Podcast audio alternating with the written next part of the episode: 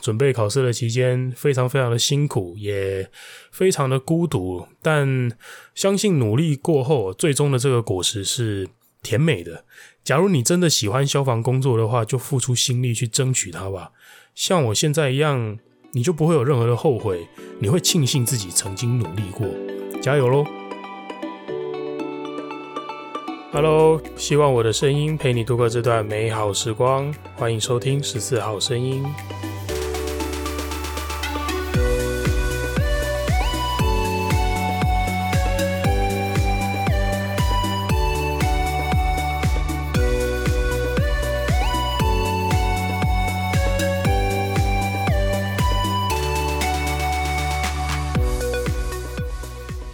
又是我，我是佛丁，欢迎收听这一集的十四号声音。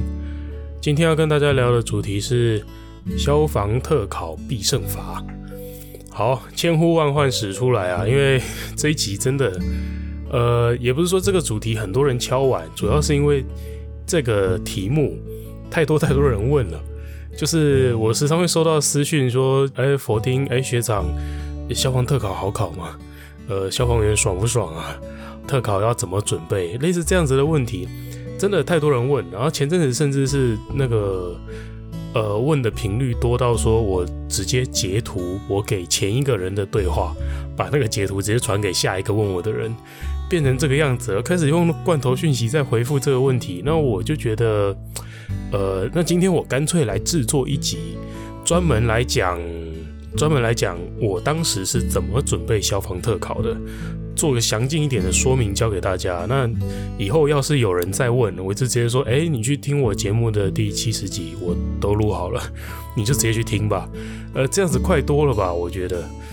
呃，好，先来说说吧，为什么我有呃，为什么我有资格分享这一集？嗯，我当年的情况，我是民国一百零三年考特考的，就是俗称的“一零三特”。我是自己买书来读。然后没有去补习，而且我只读了三个月，然后我考出来的成绩是平均六十九点七五分。那那时候的平均差不多是五十出头，可能平均五二五三，差不多就录取了。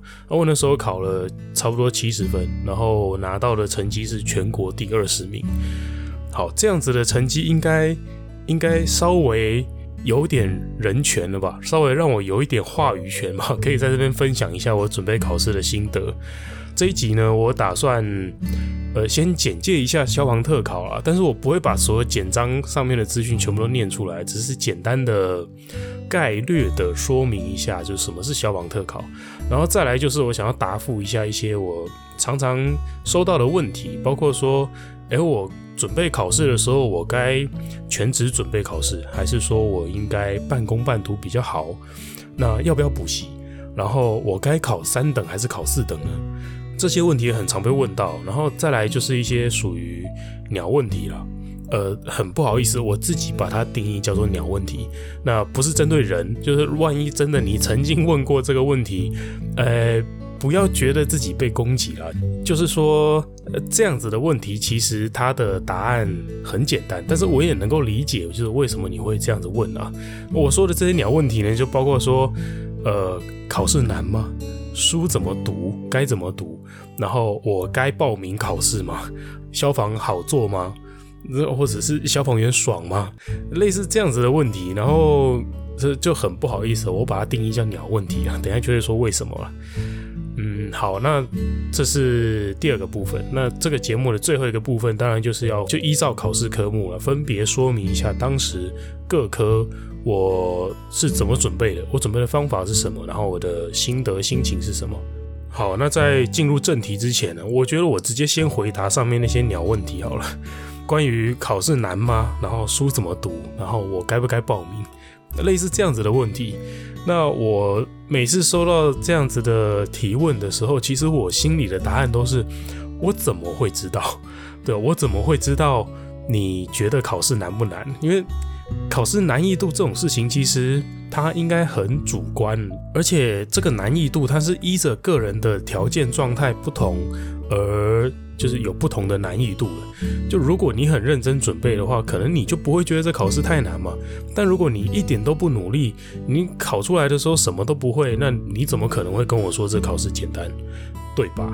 又或者啊，像我是台大毕业的嘛，那我当时在在台大读书的时候，最大最大的感受就是，我的同学都说考试很简单，但是我一点都不这么认为。呃，所以这这就反映出来说，就每个人的状况不同，所以每个人心里认定的这个考试的。难易度也不同，所以你问我这个考试难吗？或者我应该考吗？然后书应该怎么读？这样子的问题，其实，呃，我觉得这些问题的最佳解答都在你自己身上，就是只有你自己知道，你自己知道以你的准备程度，这个考试到底会是难还是简单。然后每个人都有每个人自己读书的节奏和方法，所以。书怎么读？我顶多也只能告诉你说，哦，我的方法是什么，但是我没有办法告诉你说最适合你的方法是什么，因为这只有你自己知道，只有你自己去尝试过之后，你才会得到答案。所以我还真的是答不出这样子的问题啦。那另外呢，还有关于说，呃，消防好做吗？消防爽吗？我每次听到这样子的问题，我都觉得。呃，你问我好做吗？无非就是想问说，就是这个钱到底好不好赚嘛？但是我都想这样子说，就是如果现在有哪个地方的钱好赚了，你跟我说，我立刻辞职过去跟你一起赚。就是我不知道这样子回答大家听不听得懂我的意思？就是说赚钱都有它辛苦的地方，任何一个赚钱的管道，除非你去，呃，好了，现在就算是诈骗集团都有 SOP，都要排上下班。所以我觉得没有什么钱叫做轻松好赚，而是说你自己做的认不认同，你自己做的喜不喜欢。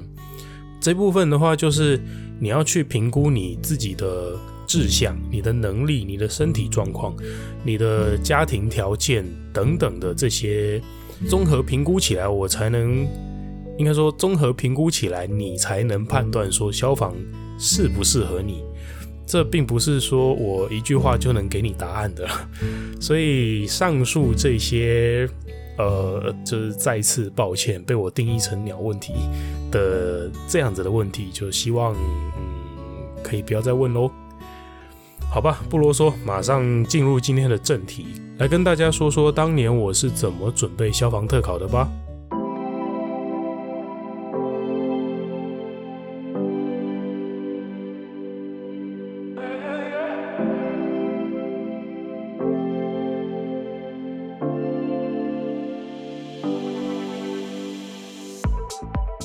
好，先来快速简介一下，就是消防特考。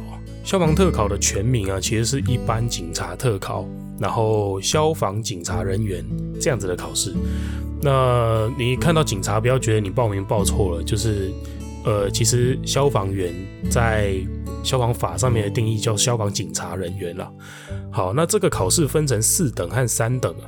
那简单来说呢，四等跟三等最大的差别就是，你考取四等录取，然后受训结训出来，你是当消防队员；但是你考取三等之后结训出来，你是当长官，你是从分队长开始当起，这是最大的差别了。但是那也因为如此，就是你考三等的出来是要当长官嘛？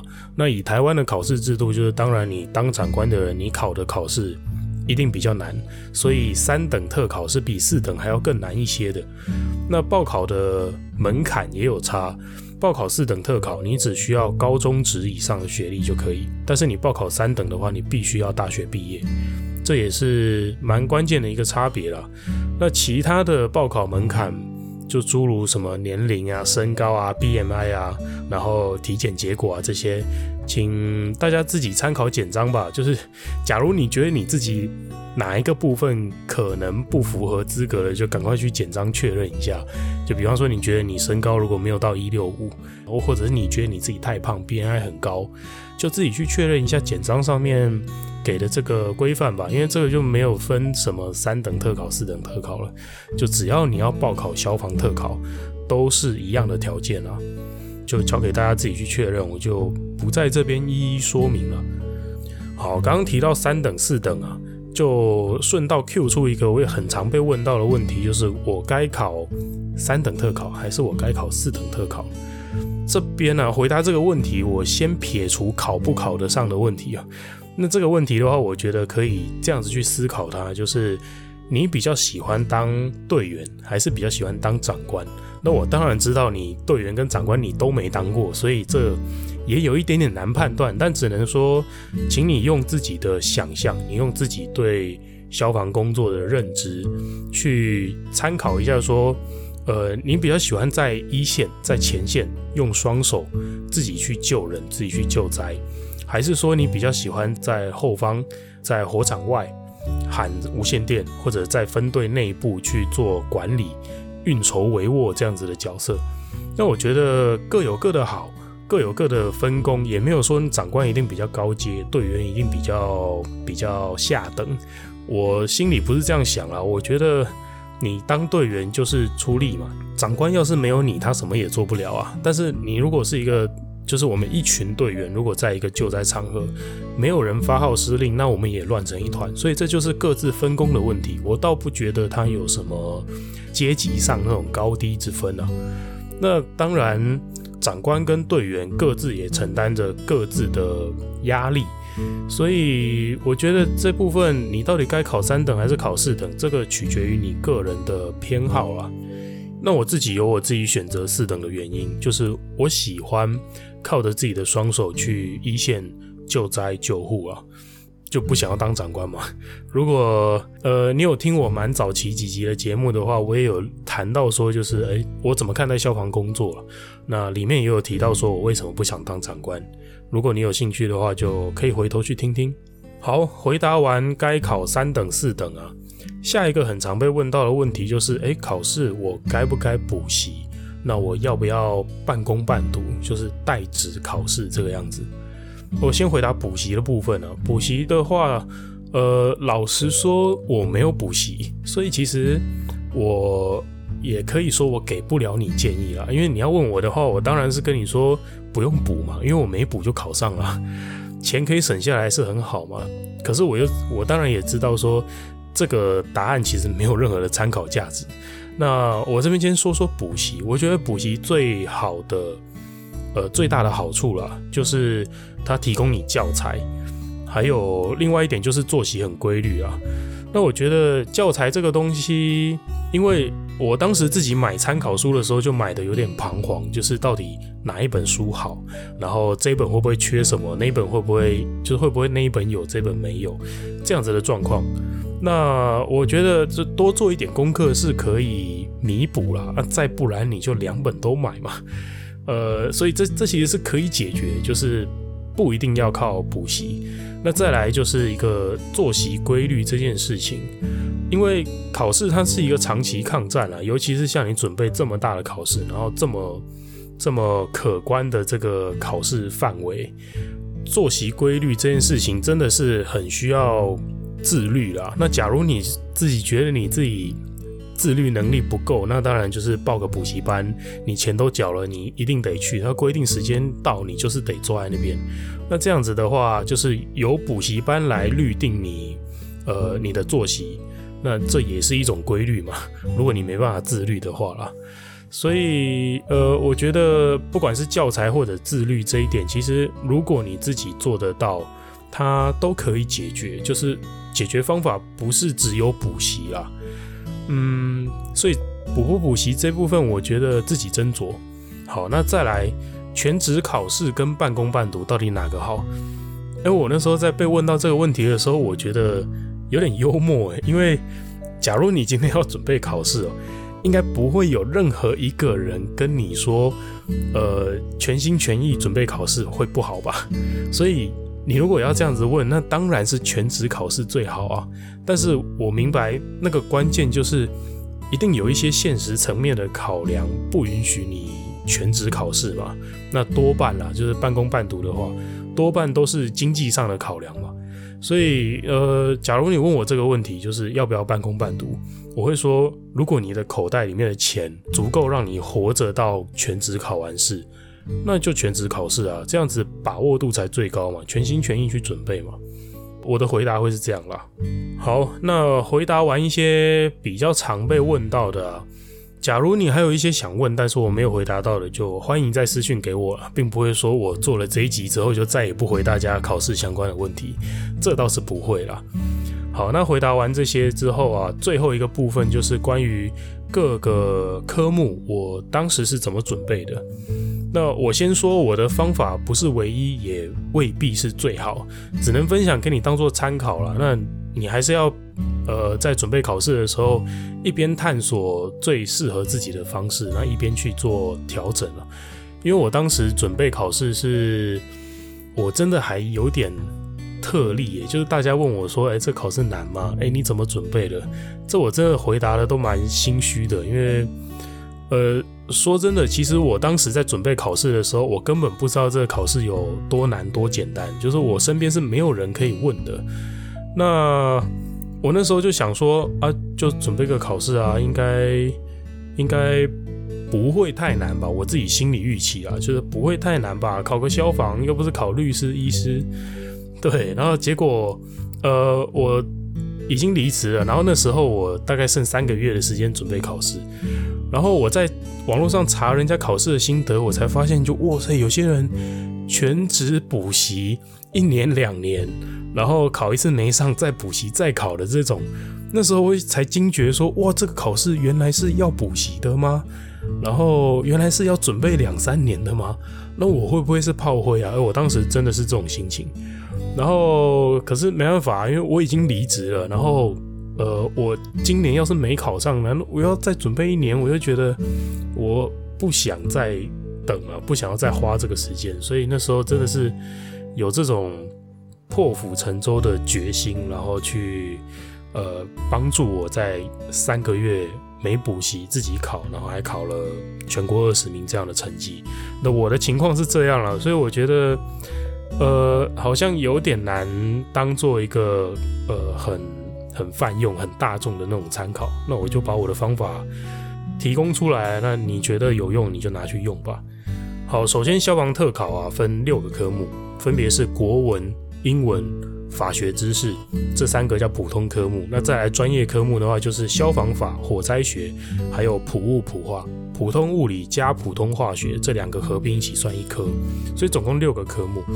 那我们一个一个来说，首先国文的话。国文的评分，作文就占了百分之八十，选择题占百分之二十而已哦。所以那时候我的选择题是刚好二十题，一题一分。然后我当年选择题满分，然后结果我作文写下来炸裂，呵呵，我作文只写了四十分，就是我只拿一半分数而已。其实，呃，这样子的成绩，他老实说不太理想啦。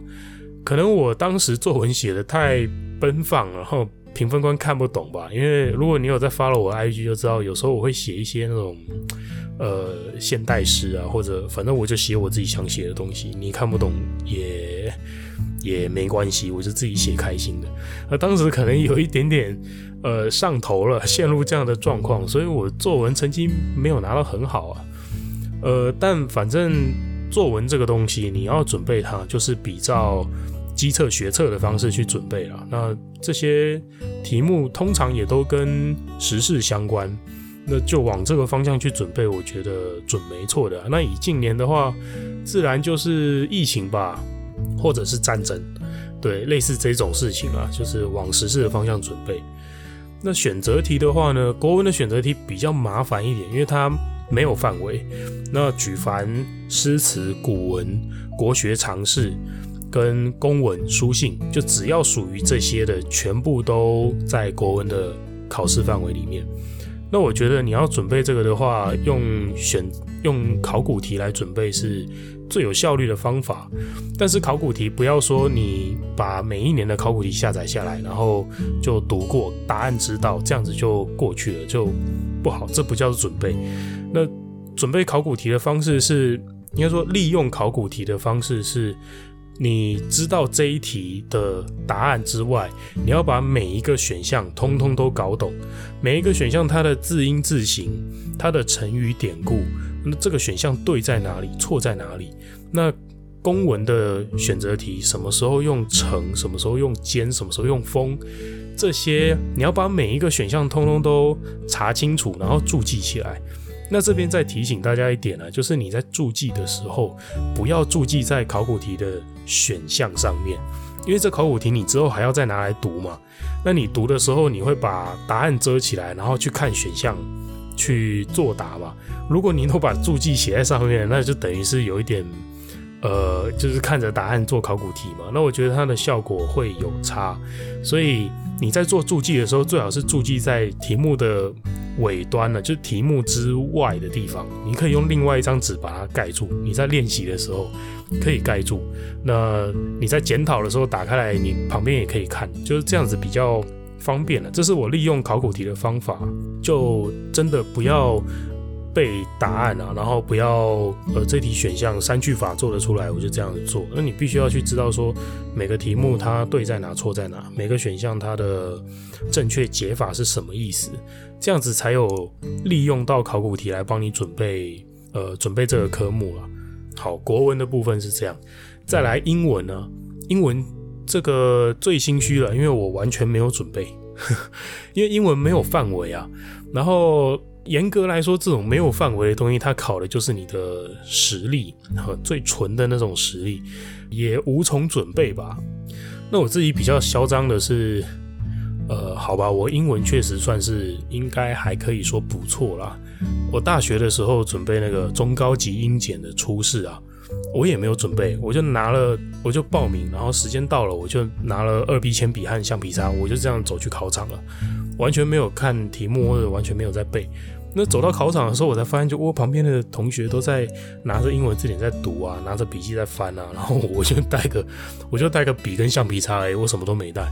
然后对，那时候我又觉得我是炮灰，但结果也考过了。所以，呃，英文这个东西，我当时没有花任何一丁点的时间去准备英文啊。呃，好，可能对你来说没什么参考价值，但是我是这样子的状态啊。好吧，也只能跟你说声抱歉了。呃，英文的部分了。好，那再下一个科目是法学知识。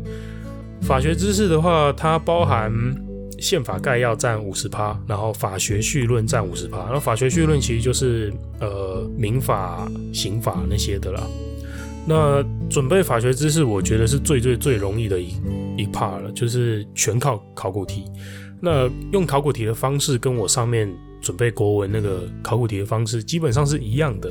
那法学知识它好准备又好准备在它的考古题的题库，说真的不大，就是你出来出去哦，都嘛是那几题。所以在你写个几年的考古题之后，你就会发现，题目转来转去都是那些。那基本上，呃，你甚至不需要任何的讲义，任何的那种评量。你只要靠考古题，你就能够就是足以帮你准备好这个法学知识的考试了，就单靠考古题就够了。但是真的要把它读熟了，真的要把考古题做熟了。好，再来的三个科目真的就是大魔王了，分别是普物普化、消防法、火灾学这三科。那我先讲普物普化，就是物理跟化学。那我觉得啦，好险我自己高中的时候是二类组的，所以物理化学我高中的时候本来就在学。物理的话，我自己都还就基本上都还记得啦，就是那些呃力学啊、力矩啊、流体啊、气体啊，然后什么弹跳啊这些这些物理上的那种公式算法，大概都还记得，稍微复习一下，背一下公式。那物理方面的计算题其实都应付得来。那最麻烦的就是化学，因为化学它其实是一个背诵的科目，就是你要一也有很多东西要记啊。那我觉得要背的东西我已经来不及了，因为当时我的化学也烂烂的，就是没什么在记。所以准备化学这件事情，我专攻的是它的计算题，因为我觉得这是我学得起来的。那背不起来的那些我来不及背，那就别背了吧。我当时是这样的，所以甚至我。化学是果断放弃，就是放弃背的那一部分，不要浪费任何时间。我专攻计算题，那最后的考试结果竟然是呃还可以。那呃只能说当年我运气是不错啦，就是这样子的策略有帮助我用最少的时间争取到最高的成绩吧。好，这是普物普化的我准备的方式啊。那基本上都脱离不了呃考古题，然后再加上当时我的讲义吧。那再来啊，最最最大的大魔王就是消防法跟火灾学这两个科目。这两个科目它考试通通都是申论题加选择题。那这两个科目可以一起说啊，因为呃这两个科目加起来，当时花了我最多最多最多的时间准备，就是这两个科目。它占的这个时间占比哦，假设我准备整个科目叫做一百分钟，如果准备消防法和火灾学，我花了大概七十到八十分钟有。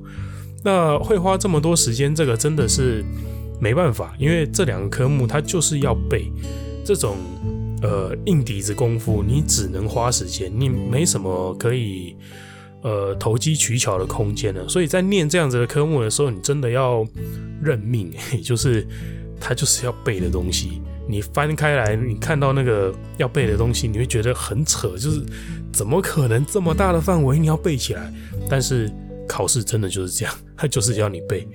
对，那这边的话，呃，它没什么投机取巧的空间，但是我当时有一招我自己想出来的这个念这样科目的方法是可以分享给大家，可以帮助你呃比较有效的去背书啊。我那个方法就是。先理解理解你要背的那个东西到底是什么东西，然后把它归纳分类。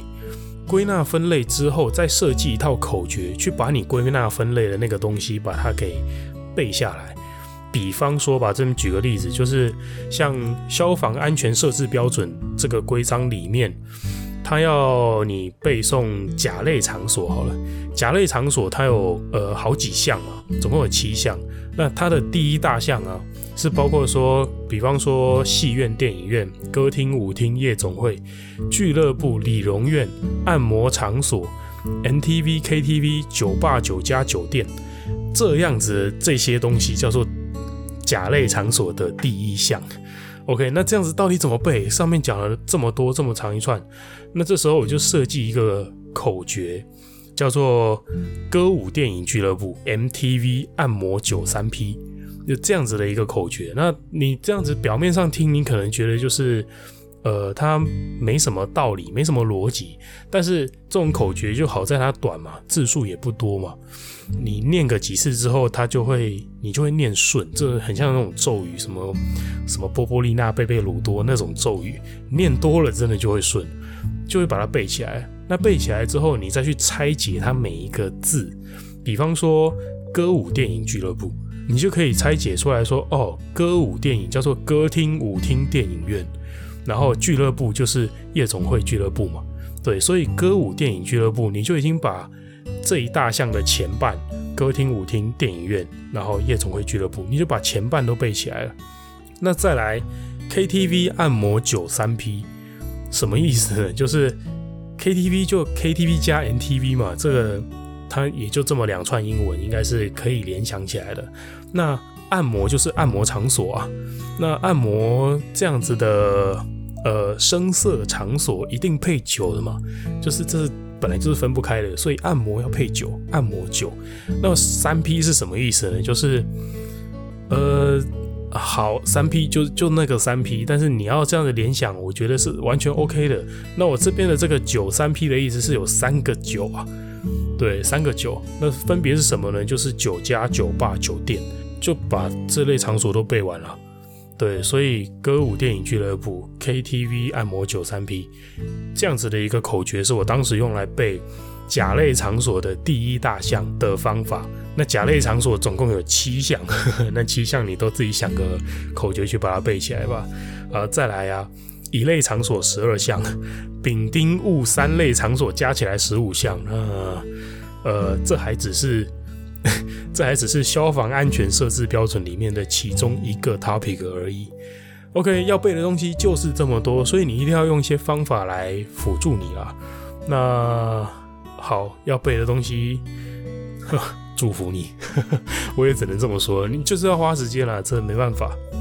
好了，六个科目都准备完了，那这也就是今天要跟大家分享的内容了，希望对你有点帮助。考试的时候好好加油，准备考试的期间非常非常的辛苦，也非常的孤独，但相信努力过后，最终的这个果实是甜美的。假如你真的喜欢消防工作的话，就付出心力去争取它吧。